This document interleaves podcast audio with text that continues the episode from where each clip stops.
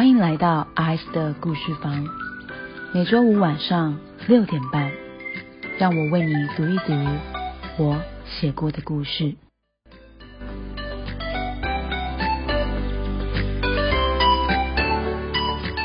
第三章，你可以反悔的。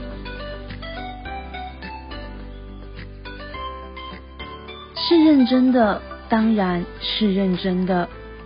半个小时前，崔雨欣看着李运家温柔的脸，脑海里满是类似的话，却一个字都吐不出来。他的心跳跳得好快，他是真的没有想过会有这么一天，会有可能在李运家面前直接面对这份暗恋的一天。喉咙干涸的痒，崔雨欣吞了口口水。见崔雨欣不答，李运家却是没有说话。他静静的看着崔雨欣，而他一双沉然的眸凝视着崔雨欣的浑身僵硬，想着什么似的。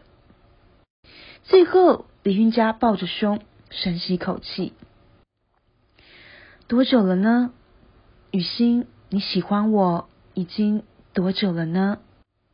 李运家说：“又是一个问题。”跳过上个问题，直接来到下一个，好像上一个问题已经在崔雨欣的沉默里有了答案。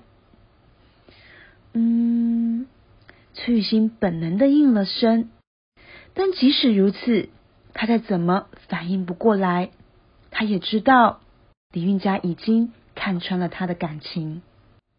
崔雨欣没有办法再直视李运家了。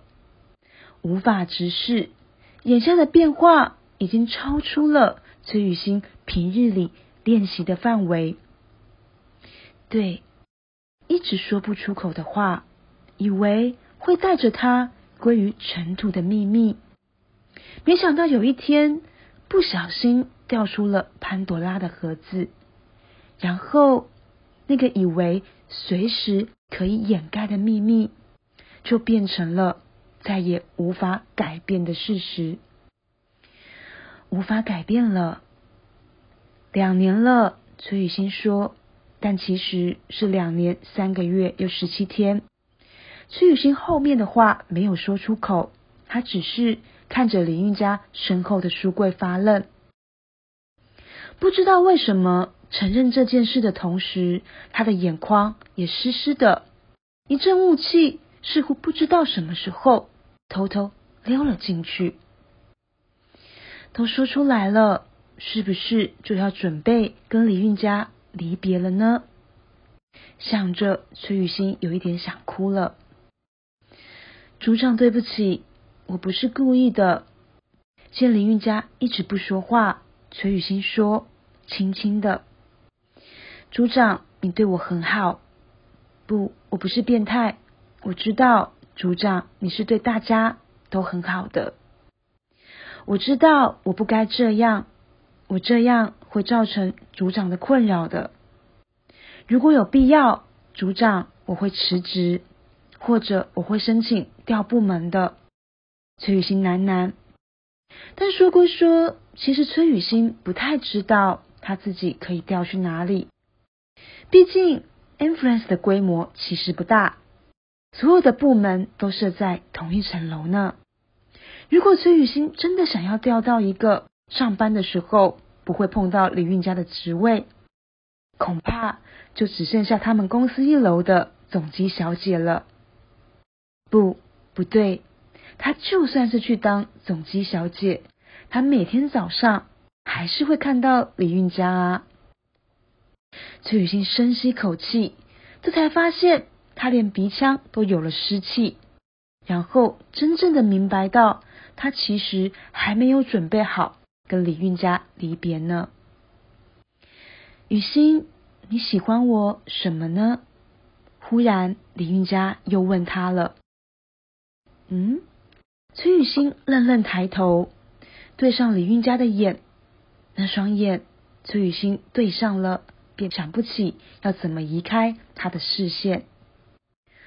我喜欢竹杖，望着李运家，崔雨欣怔怔然，他或许是庆幸没有在李运家眼里看到一丝厌恶。对，雨欣，告诉我你喜欢我什么呢？以为崔雨欣因为紧张没有听清，林韵佳又再说了一次。他轻抚上崔雨欣的肩，像平时安抚崔雨欣的情绪时那样，那动作自然，是李韵佳的习惯动作。自然，他也不是第一次这样安抚崔雨欣了。比如，崔雨欣刚进公司自我介绍的时候。比如崔雨欣第一次跟客户简报的时候，又比如崔雨欣某次因为闯祸连累了李运家，在李运家面前忍不住歉疚掉泪的时候，对过去的日子里，李运家总是在那恰好的时机出现，那样温柔的安抚崔雨欣，然后崔雨欣的情绪便像被李运家的温柔给带走了。常常不知道怎么样的，就这么镇定了下来。好喜欢他，思绪纷纷，在李运家的温柔面前，崔雨欣再次想起的是他对李运家的喜欢，但想起的同时，也让他发现他的无能为力。无能为力，把太多的喜欢化成一个短短的句子，一些特征。几种特质，然后告诉李运家，他喜欢李运家什么，他就只是单纯的喜欢李运家而已，而他不知道一份喜欢需要多复杂的原因，才能说他是一份喜欢呢？于是崔雨欣只能在那样的笨拙里继续沉默了，而李运家望着那样的他，似乎也一度陷入了沉思。你是不知道过了多久，李运家才试着开口。雨欣，如果你不明白你为什么喜欢我，我也不明白我为什么不愿意拒绝你。那或许我们可以考虑在一起呢？李运家这般说，崔雨欣以为自己听错了，愣愣的看着他。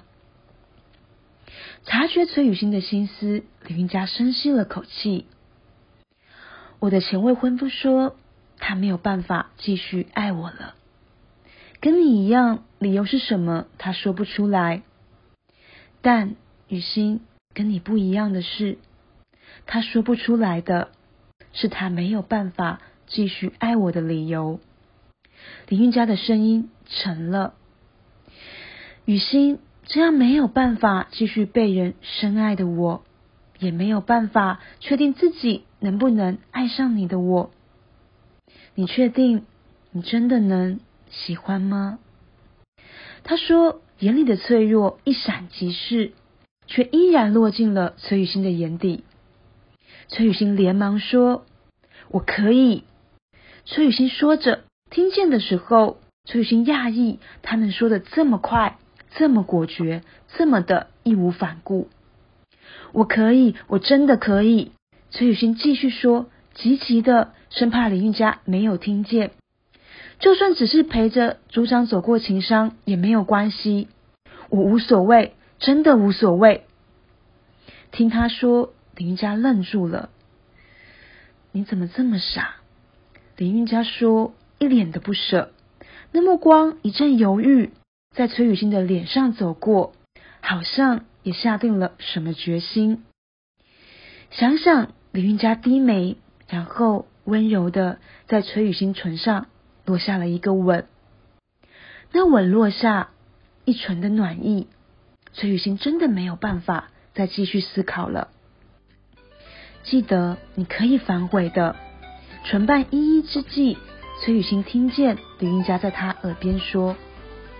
但李运家最后的话令崔雨欣有一点难过，尽管他不知道为什么呢。